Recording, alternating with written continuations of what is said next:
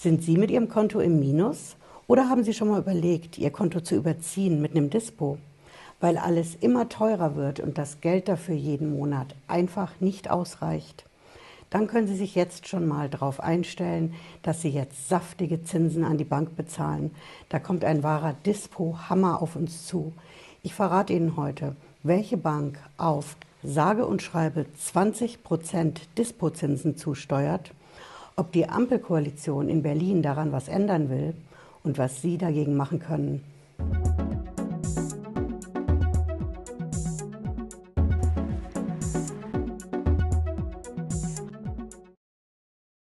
Hallo und herzlich willkommen. Ich bin Patricia Lederer. Ich bin Rechtsanwältin in der Steuerrechtskanzlei TaxPro in Frankfurt am Main.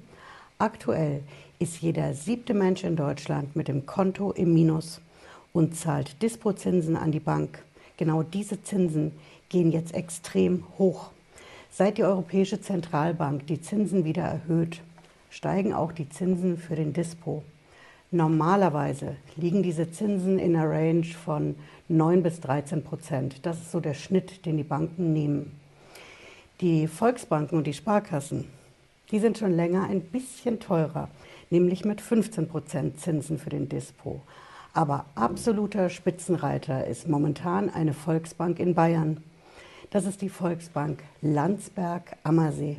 Und die nimmt für den Dispo Zinsen von sage und schreibe 16,19 Prozent. Ich zeige Ihnen auch die Quelle dafür, wo Sie die finden. Sie wissen, ne? wie immer habe ich alle Quellen zum Video in der Beschreibung hinter den Kapitelmarkern finden Sie die. Schauen Sie mal, hier ist der Preisaushang von dieser Volksbank in Bayern. Sie wissen vielleicht, dass die Banken seit ein paar Jahren schon die Preise, die Zinsen und die Kontogebühren auf der Internetseite veröffentlichen müssen. Und da finden Sie immer die aktuellen Sätze. Also aktueller als in so manchem Vergleichsportal übrigens. Schauen Sie mal, hier in dem Preisaushang, da gehen wir runter auf der ersten Seite. Und hier sehen Sie das rechts. Schauen Sie, hier ist der Überziehungszinssatz für den Dispo. Korrekterweise ist es der Dispozins, 16,19 Prozent, aber da geht noch was.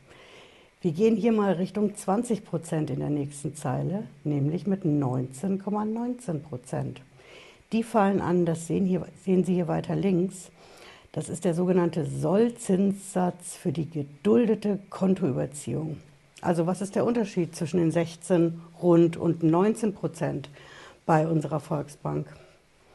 Das will ich Ihnen erklären. Die 16,19 Prozent sind, wenn Sie ganz normal ein Dispo bei der Bank haben, bis zu einem bestimmten Eurobetrag.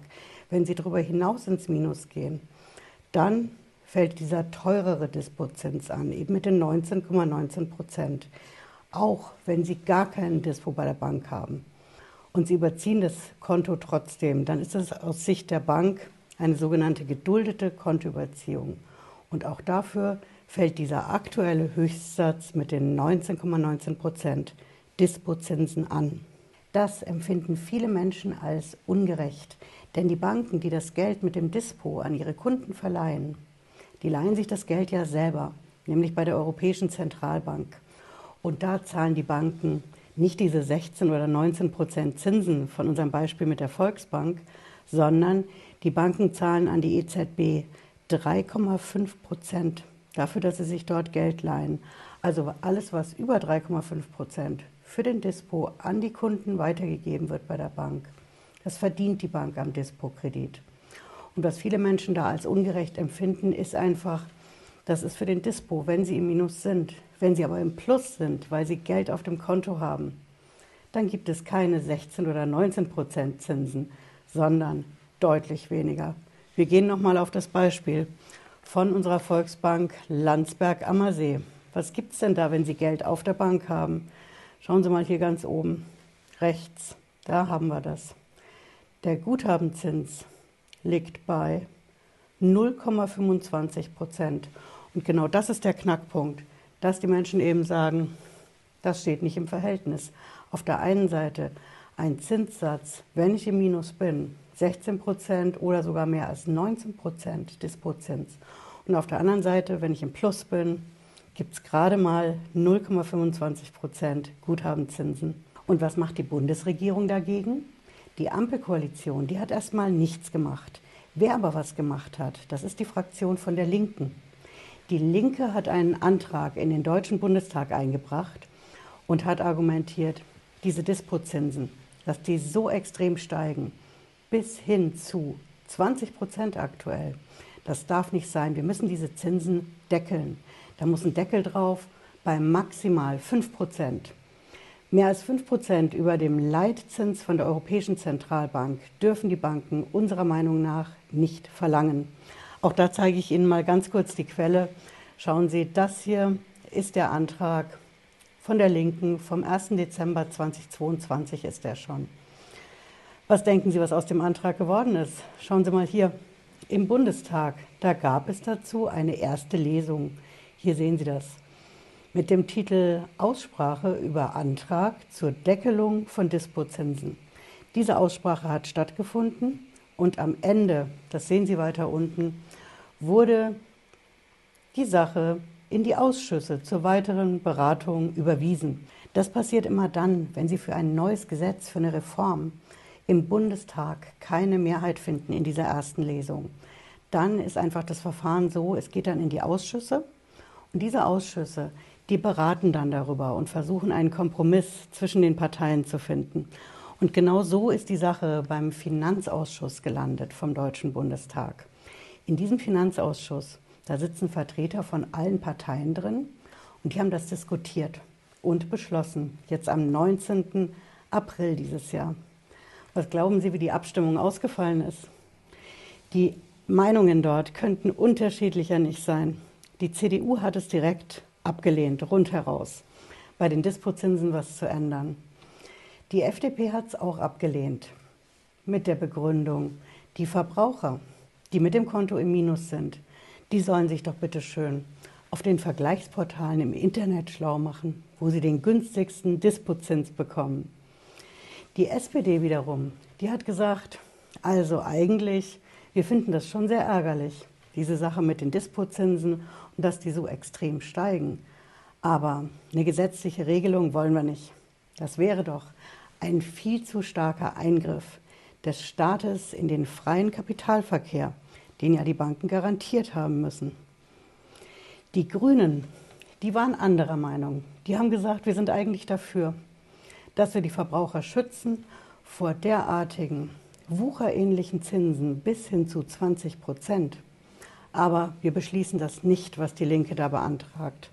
Denn wir sind der Meinung, das ist zu starr, dieser Deckel, den die Linke da möchte, eben mit diesen 5 Prozent Max über dem Leitzins von der EZB. Da müsste was Flexibleres her.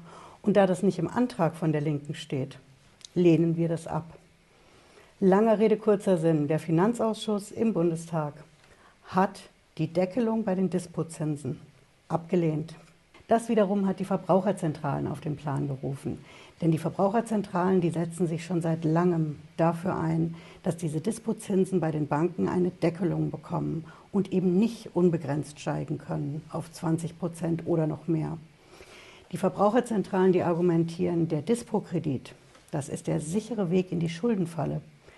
Denn eigentlich ist er dafür da, wenn Sie kurzfristig Geld brauchen, einen bestimmten Betrag, dann nehmen Sie einen Dispo-Kredit und zahlen den auch schnell wieder zurück. Wenn Ihr Konto aber dauerhaft im Minus ist und das Geld jeden Monat einfach nicht reicht, dann raten die Verbraucherzentralen dazu, dass Sie sich einen regulären Kredit bei der Bank nehmen, bei der Sparkasse, bei der Volksbank. Das nennt sich dann Ratenkredit. Da bekommen Sie eine große Summe ausgezahlt und zahlen den Kredit in Raten ab. Warum raten die Verbraucherzentralen zu so einer Lösung? Ganz einfach wegen der Zinsen. Dieser Ratenkredit ist weniger als die Hälfte von den Zinsen, die Sie für den Dispo-Kredit bezahlen.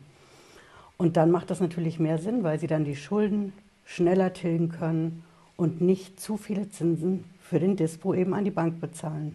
Aber die Sache hat einen ganz entscheidenden Haken. Was ist denn, wenn Sie diesen Ratenkredit mit den günstigeren Zinsen bei der Bank nicht bekommen? weil die Bank argumentiert, sie sind schon so lange im Dispo. Wir wissen nicht, ob sie den Ratenkredit zurückbezahlen können oder weil sie einen negativen Schufa-Eintrag haben. Noch gelten ja die Schufa-Einträge, die negativen. Wenn Sie mein Video dazu noch nicht kennen, schauen Sie sich's an, denn da ändert sich diesen Sommer was mit einem Urteil von ganz oben. Aber was ist, wenn die Bank Ihnen den Ratenkredit nicht gibt? Dann hängen Sie weiter im Dispo fest.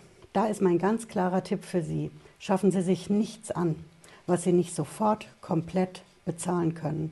Schaffen Sie Ihre Kreditkarten ab. Kaufen Sie nicht auf Karte ein. Und vor allen Dingen, kaufen Sie nicht Buy Now, Pay Later ein. Die Klarna, Zahlungsversprechen, all das treibt Sie weiter in die Schuldenfalle rein, sondern machen Sie einen klaren Cut, kaufen nur das, was Sie wirklich sofort bezahlen können und holen Sie sich diesen Ratenkredit bei der Bank. Da zahlen Sie weniger Zinsen als beim Dispo, die weiter steigen übrigens. Und damit können Sie Ihre Schulden abbezahlen. Sollte dieser Ratenkredit nicht klappen, dann gehen Sie zur Verbraucherzentrale zur Schuldnerberatung, denn die hilft Ihnen dabei, die Sache mit dem Ratenkredit bei der Bank durchzukriegen. Ich hoffe wie immer, dass es Sie schlauer gemacht hat heute und Sie was mitgenommen haben. Wir sehen uns, wenn Sie mögen, wie immer Montag, Freitag um 18.30 Uhr hier auf dem Kanal. Bis dahin, machen Sie es gut. Ciao.